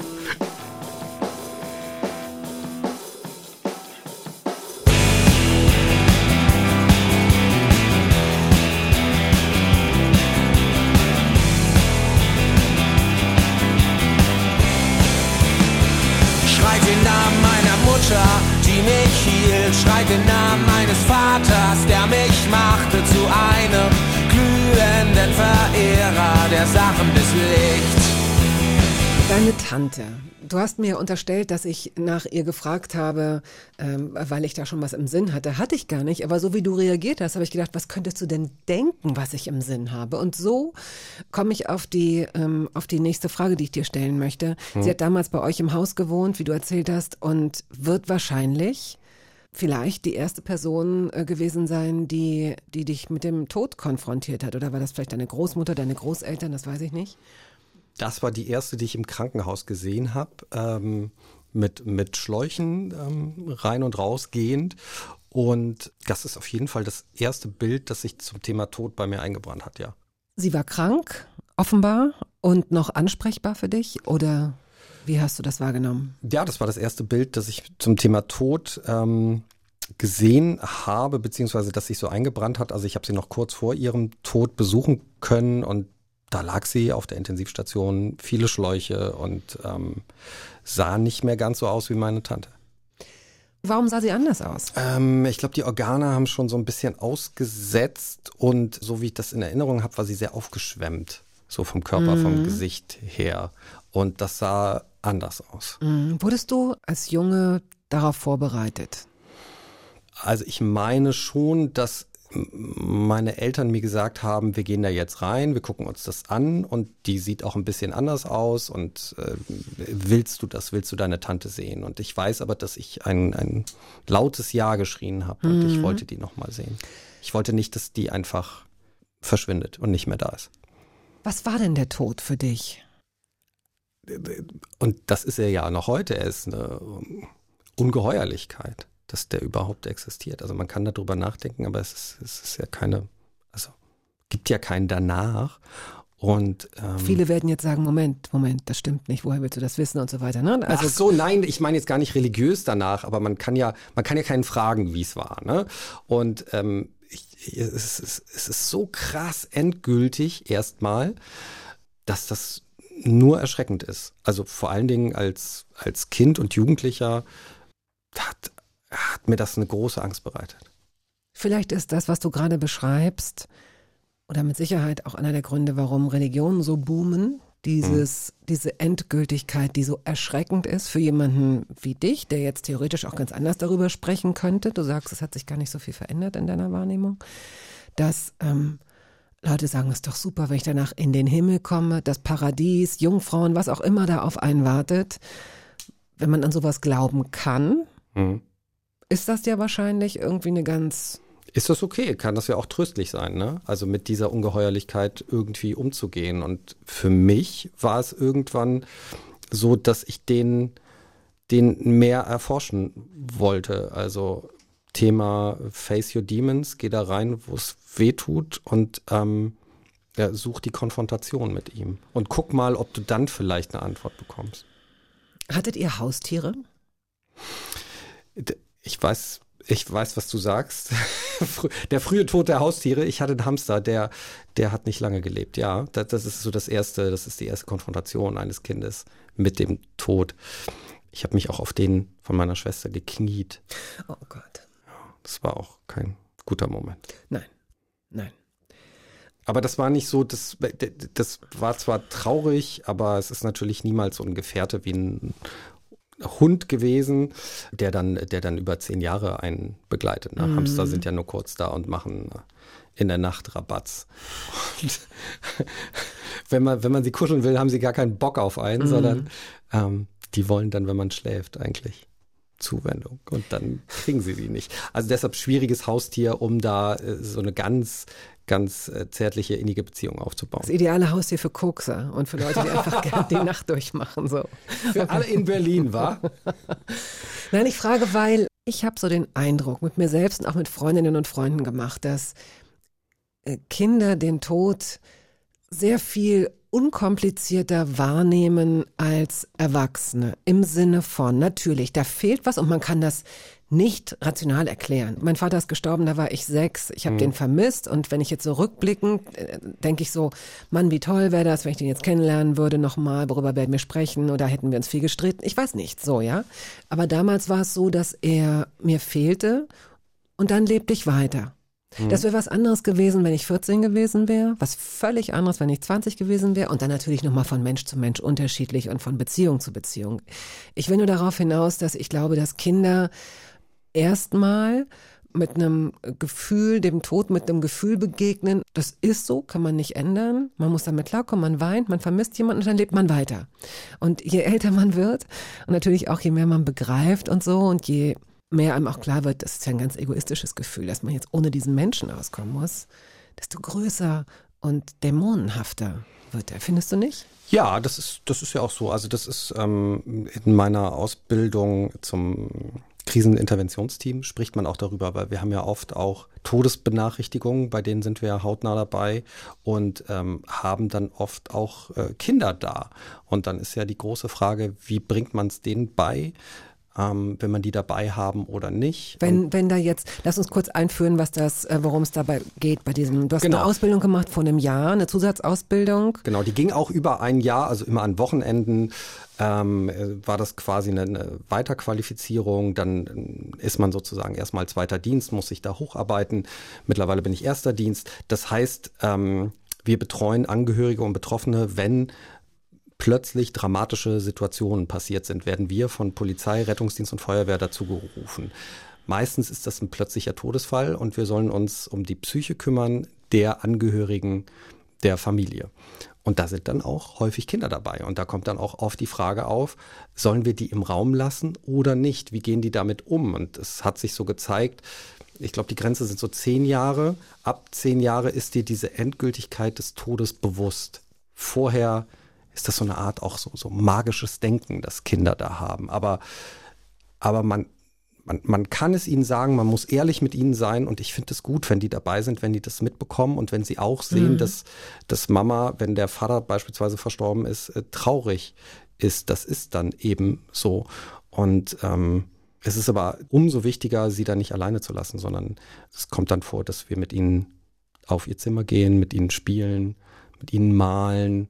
Da ist es auch dann, äh, hat man so das Gefühl, das haben sie jetzt gerade wieder vergessen, dass da jemand verstorben ist. Dann holt man vielleicht noch einen Spielkamerad dazu. Und ähm, ich bin großer Verfechter davon, ähm, das, das ist ja auch das, was ich mit meiner Tante erlebt habe, dass man sich verabschiedet. Und um das Ganze zu begreifen, dass man den Toten, der ja manchmal noch in der Häuslichkeit ist, weil es ist dann was passiert. Entweder hat er sich selbst äh, das Leben genommen oder ähm, es gab eine Reanimation, die nicht positiv verlaufen ist, dass man dann nochmal hingeht und diese Person, wenn es denn geht, wenn man das auch sozusagen vom äußerlichen, ästhetischen verantworten kann, dass man ähm, den nochmal anfasst, um dieses Begreifen im wahrsten Sinne des Wortes ähm, begreifen zu können, was da passiert ist. Und das, das auch für Kinder, das ist gut, wenn die das wollen. Also ich, ich zwinge die da nicht zu, aber ich erzähle denen, genau wie meine Eltern mir das gesagt haben, was sie da gleich sehen werden. Und ganz oft ähm, wollen die mit und finden das gut. Du bist auch Verfechter der äh, Idee oder des, des pragmatischen Umgangs damit, Kinder dann nicht aus dieser Normalität rauszunehmen, sondern am meisten hilft es Kindern, ich glaube sogar fast jeglichen Alters, sie weiter in ihre in, in ihren normalen Alltag zu lassen. Mhm. Ja, ja, ja, ja. Also wenn die das können, ähm, dann bitte, bitte die Struktur so beibelassen. Also sie nicht jetzt In die Schule zwei Wochen gehen aus der lassen Schule und zu so nehmen. weiter, ne? ja, nee, ja. das sollen sie Mhm. weitermachen. Ja. Auch wenn die Eltern das Gefühl haben, dass, äh, dass sie das nicht schaffen mental, dass sie weinen, dass sie nicht aufstehen wollen. Dass, dass das bei den Kindern der Ja. Fall ist. Äh, Also das ist natürlich immer individuell. Das ist total schwierig, das jetzt so, so zu sagen. Aber generell tut das gut, dass man weitermacht. Aber natürlich muss man auf das Kind gucken. Ne? Wenn sich das zurückzieht und gar nichts mehr will, dann muss man auch noch ganz andere psychologische Betreuung und Hilfe aktivieren. Das ist ganz, ganz wichtig. Viele halten es ja für einen Aberglauben, aber wenn, wenn ihr in einen Raum kommt, in eine Wohnung, in der jemand gestorben ist, öffnet ihr das Fenster für die Seele? Äh, Ich habe das in der Klinik, ähm, ich habe ja auch eine lange Zeit auf einer Demenzstation gearbeitet, da haben wir das so gemacht, wenn da jemand verstorben ist, ja. Aber wenn der natürlich schon länger da ist, dann ist das eigentlich nicht mehr unser, unser Job, da das Fenster zu öffnen. Dann ist die Seele ja meistens schon, schon Und wie soll, die da, wie soll die da rausgekommen sein? Naja, meistens, da wurden ja schon Türen geöffnet, schon vorher. Also, Ah, sie ist im Flur, mal- nein, kommen Sie zurück, nicht im Flur, in, nein, also Sie in müssen einem akuten raus. Fall finde ich das sehr schön, wenn das gerade im Prozess so ist und wenn man dabei sein kann und das ist oft in, in, in Kliniksituationen und dass man dann sagt, okay, das war jetzt der letzte Atemzug, die Maschinen sind abgestellt, wir kippen mal das Fenster, so dass die Seele da raus kann. Das finde ich eigentlich schön. Machst du das für die Leute? Oder machst du das, weil du daran glaubst? Es ist ein Wunschgedanken, ich wünschte, es wäre so. Also mache ich es für mich und für die Leute und für die Person, die da verstorben ist. Liebe Hörerinnen, lieber Hörer, wir müssen jetzt nochmal genau dahin, wo dieser sehr erfolgreiche Moderator bei Viva ist, zu Pro7 geht, eine eigene Show hat. Dann bist du bei Extra 3, beim NDR, dann bist du bei Aspekte, ZDF, also wirklich toll, tolle Jobs. Wer in diesem Medien, in dieser Medienbowl schwimmt, möchte das machen, was du da gemacht hast. Und irgendwie führst du so ein kleines Doppelleben mit dir, bewirbst dich so ein bisschen undercover, ohne dass andere das groß mitkriegen beim ähm, Roten Kreuz Mhm. und hast diese Idee, Notfallsanitäter zu werden. Beziehungsweise vielleicht wusstest du damals noch gar nicht, dass sich das so nennt. Das ist, ein- wir reden über eine dreijährige Ausbildung mit einem staatlichen ähm, Examen, glaube ich, und diesen 720 Stunden im Krankenhaus. Und auch, du musst Tests durchlaufen. Ähm, du wirst, glaube ich, auf verschiedene Stationen in diesem Krankenhaus auch ähm, äh, geschickt. Du hattest dich dafür entschieden, hast deinen laufenden ZDF-Vertrag beendet und hast das gemacht. Mhm. Bist dann auch erstmal abgetaucht, hast auch lange keine Interviews gegeben, weil du deinen neuen Auftraggebern nicht das Gefühl geben wolltest, hier ist jetzt so ein Journalist, der so undercover vielleicht irgendwas irgendwie berichtet. Mhm. Das heißt, du bist von einem Leben wirklich in so ein komplett anderes gerutscht. Ging das so einfach? Naja, es musste ja dann gehen. Ne? Also ich habe ich hab den Stein ins Rollen gebracht und habe auch allen meinen Leuten erzählt, dass ich das jetzt so mache. Habe es ja auch einmalig erzählt, dass ich nicht gefeuert wurde. Ähm, Das war dir wichtig. Warum Das- war dir das so wichtig? Ist es noch heute, habe ich den Eindruck. Ich glaube, ich wollte mich erklären, warum ich das mache. Weißt du, man hat die ganze Zeit war man auf Bühnen und hat diesen Job auch so ausgekostet. Und ich hätte es so ein bisschen Verrat an, an allen, die das gerne geguckt haben, auch so empfunden, dass man sich nicht wenigstens erklärt, dass man so irgendwie plötzlich verschwindet und man weiß nicht, was ist los. Du hast ja ganz am Anfang mal dich gefragt, was ist eigentlich mit Sabrina Settler oder so. Ich wollte, ich wollte das einmal klarstellen, was ich jetzt hier mache und äh, finde es ja auch gut, dass ich das mache und wollte diese Entscheidung, also insofern erklären, dass ich auch nicht immer darauf angesprochen werde oder irgendwelche Nachrichten per Social Media bekomme, was ist da eigentlich los mit dir und warum bist du raus oder irgendwelche Journalisten anfragen, sondern das ist doch der Traum, ein Interview geben und dann verschwinden. Das wäre auch bei Büchern so toll. Ein Interview und dann, dann alle anderen nehmen sich dann was daraus. Da muss man gar nicht große Interviews machen. oh, oh. Nein, das hat aber nichts mit dir zu tun, weil du stellst ja ganz andere Fragen und das ist toll. Ähm, aber das ist natürlich dann auch, wenn man immer ähnliche Fragen gestellt bekommt, ist das natürlich auch kein, weiß ich nicht, das kickt einen dann nicht mehr so. Aber du willst jetzt wissen, was mich da angetrieben hat oder wie schwierig das war. Ich will eigentlich erstmal wissen, ob es, ähm, ob es vielleicht deswegen ging, weil es so ein ganz anderes Leben war, weil es von vornherein auch eine ganz feste Struktur war, so wie ich es mir vorstelle. Also diese Ausbildung. Du musst finanziell, musst du absolut einstecken. Ich glaube, du kriegst 800 Euro im ersten Ausbildungsjahr oder so. Du musst richtig viel lernen. Du bist mit Leuten zusammen, die, auch wenn du selbst noch recht jung warst ähm, oder auch noch bist, aber mit Leuten zusammen, die sehr viel jünger sind und, let's face it, auch noch mal eine andere Kondition haben, möglicherweise dadurch. Denn das, was du machst, ist psychisch belastbar, aber es ist auch sicherlich das, was du erstmal lernen musst, sind, geht sicherlich auch auf die Physis. Ich weiß es nicht. Und da stelle ich mir vor, ist es, ja, warum hast du nicht, warum hast du es nicht hingeschmissen? Warum hast du dich nicht überfordert gefühlt davon? Weil du es vielleicht öffentlich bekannt gegeben Naja, hast? weil, weil der Druck da war, jetzt, jetzt musst du auch durchhalten. Also zumal für Familie und Freunde, ähm, denen ich das so lange erklärt habe und auch erklären musste, warum ich das mache. Ähm, ich hatte auch so ein bisschen das Gefühl, ich werde jetzt beobachtet. Ich wurde auch bei äh, meinen Kollegen natürlich beobachtet. Nimmt er das ernst oder nicht? Und ich musste mich erstmal beweisen. Das wollte ich aber auch. Und du hast gesagt, die Struktur war da. Natürlich, die drei Jahre waren durchgeplant. Da war genau klar, wann ähm, habe ich welchen Themenblock, wann steht was an, wann bin ich in der Klinik, wann bin ich auf der Schule, wann bin ich im Rettungswagen. Das war plötzlich komplett durchgetaktet. Nach anderthalb Jahren kam der Punkt, an dem du plötzlich, ich weiß nicht, ob nicht mehr konntest oder gerade nicht konntest.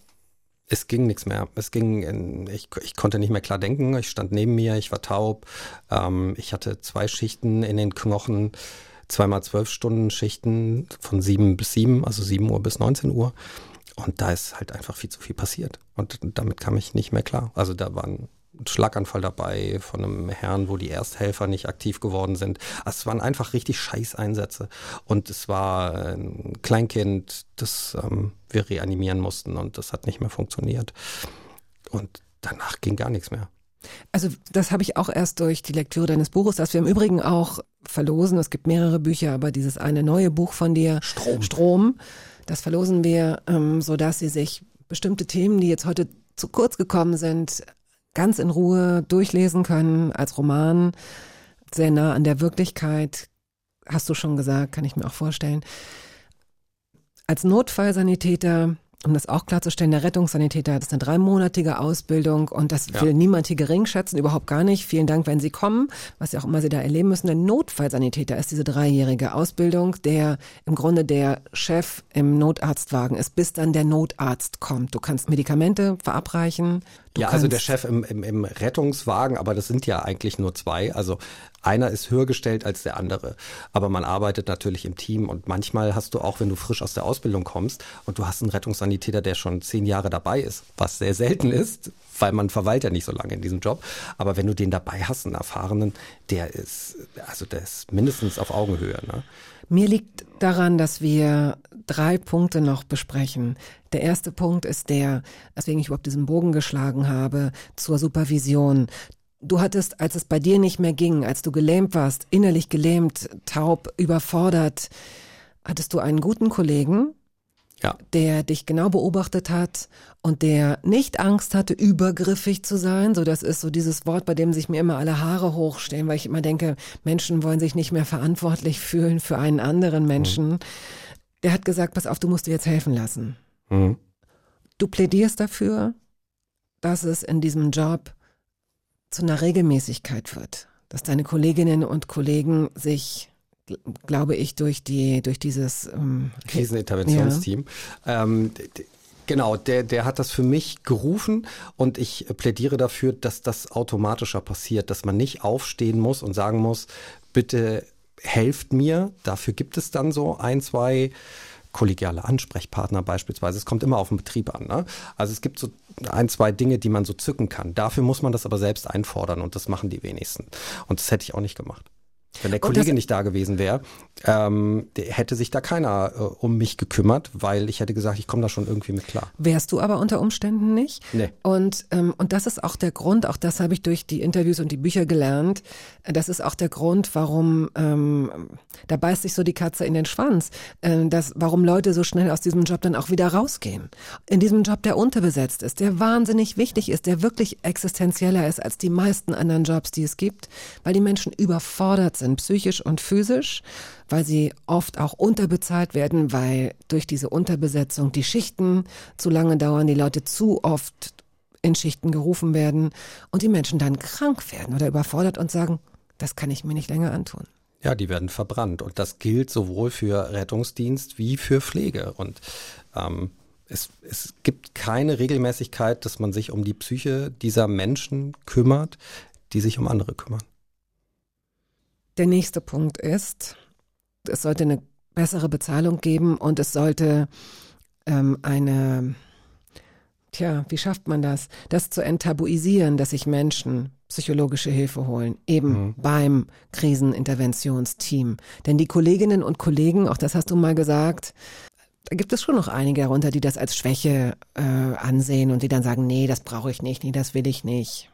Ja, ist noch immer, ähm, also gerade Rettungsdienst ist natürlich ähm, eine Männerdomäne und ähm, so Schwächen eingestehen und in Momenten zu sagen, ich kann jetzt einfach nicht mehr weiter, ich kann nicht arbeiten, das, ähm, das ist für viele, glaube ich, noch immer ein Zeichen von Schwäche, das man äußert und deshalb äußert man das nicht. Und deshalb versucht man das so im Kleinen mit sich selbst klarzukommen oder mit dem Kollegen zu besprechen. Das kann ja auch helfen, kommt ja immer drauf an. Ne? Aber bei so heftigen Einsätzen, wie ich sie erlebt habe, brauchte ich einen Profi und brauchte ich jemanden, der das eingeordnet hat, dass ich halt nicht verrückt bin was ich da gerade fühle.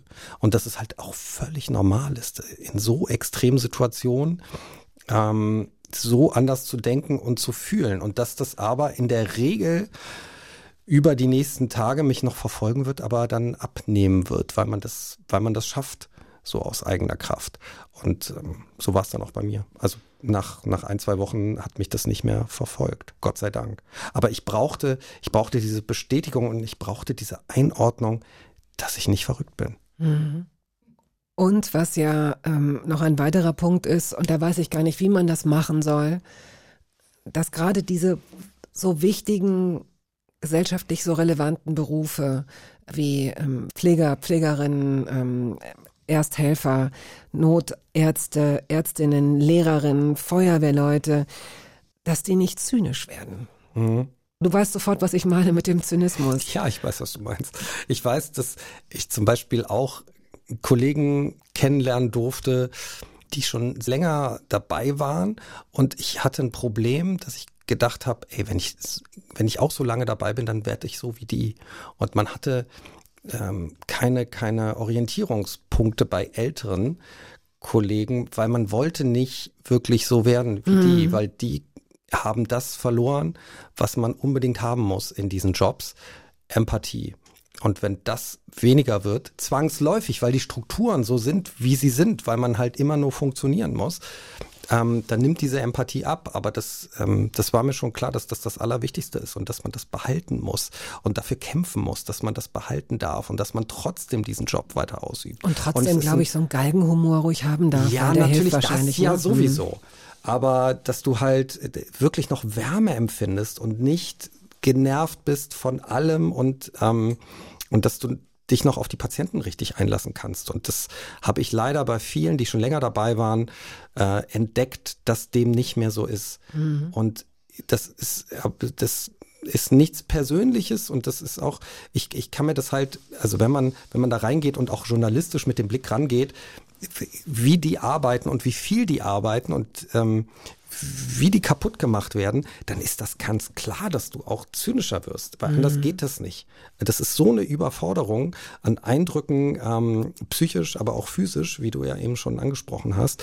Ähm, du, musst da irgendwie mit umgehen und über die lange Strecke, wenn du nicht ausscheidest, wenn du nicht sagst, ich hole mir einen anderen Beruf, dann leidet halt einfach die Empathie und das prangere ich total an. Deshalb muss, muss eigentlich, ähm, muss sich politisch an den Strukturen einfach was ändern, dass die Menschen, die diesen Job ausüben, dass die den länger ausüben können und dass sie auch diese Empathie behalten. Das ist ganz wichtig. Deswegen ist es so gut, dass du als äh, Hybrid zwischen diesen Welten immer noch oder wie so ein Adapter durch ähm, öffentliche Auftritte ähm, wie dieser hier oder, oder auch Buchvorstellungen und Bücher, die du schreibst, dieses Thema immer wieder hochholst und so auch eine gewisse Aufmerksamkeit darauf gelenkt wird. Also nicht nur durch Magazine, auch wichtig, und durch Artikel, sondern eben auch durch Gespräche wie diese hier. Ich werde jetzt deine Bücher oder einige deiner Bücher kurz ähm, vorlesen. Drei verlosen wir ja auch und würde dich aber bitten, dieses Gespräch zu beenden gleich mit einer kurzen Laudatio auf diesen Job. Denn wir sollten nicht rausgehen mit Zynismus, Überforderung und Horror. Ja? Gerne.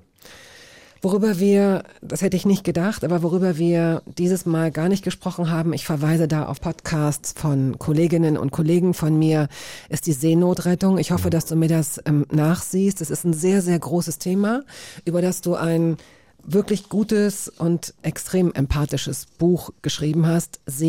Seenotrettung heißt es. Sind also drei Worte, jeweils durch einen Punkt getrennt. Meine Tage an Bord der CI4. Dieses Buch können Sie sich kaufen. Es ist noch gar nicht so lange her. Im Mai 2021 bist du aufs Schiff gegangen und hast dann so eine Art Tagebuch geführt und das ist veröffentlicht worden im Piper Verlag. Dann gibt es einen ersten Roman, der dich schon mal zum Spiegel Bestseller Autor gemacht hat. Schockraum. Und wir verlosen drei Exemplare deines neuen Buches Strom. Und welche Frage sollen wir stellen? Also es ist ein Roman, äh, ist aber sehr nah am Leben dran, was ich da auch erlebt habe. Und zwar äh, habe ich da auch gearbeitet in meiner Ausbildung. Die große Frage ist, wo findet dieser Roman hauptsächlich statt? Wo spielt er? In welchem Setting? Es ist in einer Klinik, aber auf welcher Station Ja, genau? ist eine gute Frage. Schicken Na? Sie die hoffentlich richtige Lösung per E-Mail an hörbar.radio1.de. Schreiben Sie bitte Ihre Adresse und Ihre Telefonnummer in die E-Mail. So, die Seenotrettung kommt jetzt immerhin noch in Form von Tina Turner. Ein bisschen schleicht sie sich ganz klein hier in die, in die Sendung. Finde ich gut. Dann sag kurz, warum du Tina Turner ausgesucht hast, bitte. Also ich war ja, ich war ja an Bord der CI4 auf Mittelmeer. Wir haben ähm, über 400 Menschen da ähm, aus kleinen Booten und aus dem Wasser gezogen und ähm, konnten sie Gott sei Dank auch sicher an Land bringen. Und in der Kombüse, da mussten wir alle auch ein bisschen schnibbeln und alles vorbereiten. Ne? Und es ist ja auch nicht nur düster, was man da erlebt, sondern man hat auch eine gute Zeit. Und in der Kombüse haben die Köchinnen immer Tina Turner gehört. Deshalb bin ich Tina Turner Fan geworden. Ich bin in das Musical gegangen und ich ähm, habe vor allen Dingen diesen Song, den habe ich immer sehr laut gemacht in der Küche und dabei Zwiebeln geschnitten beispielsweise. I can't stand the rain. That's it. That's it. Ich danke dir für auch dafür, dass wir diese leichten kleinen alten Themen da reinflechten durften, ohne dass die großen, bedeutungsschwangeren, die jetzt verdrängt haben, auch wenn ich ein etwas schlechtes Gewissen habe, dass ein Thema gar nicht ähm, groß vorkam. Vielen Dank, lieber Tobi, für deine Geschichten. Ich danke dir, das war ein wilder Ritt. Und zum Schluss bitte noch deine Laudatio auf diesen Beruf, den du ausübst. Ich finde einfach großartig, äh, alle, die da arbeiten, die sich ähm, um andere Menschen kümmern. Ich kann nur so viel aus meiner Erfahrung sagen, es gibt nichts Relevanteres, als wenn man Teil sein kann, beispielsweise einer, einer Lebensrettung. Ich habe den berührendsten Moment meines Lebens dort erleben können, als sich jemand dann noch bedankt hat, den wir gerettet haben, den wir reanimiert haben, der ist zurückgekommen. Und ich bin so froh, diese Entscheidung getroffen zu haben. Und mein Leben ist so, so voller guter Eindrücke. Und es tut alles so gut. Also diesen Job auszuüben, super. Wenn die Strukturen nicht so wären, wie sie sind, würde ich das jedem empfehlen können. Vielen Dank und tschüss.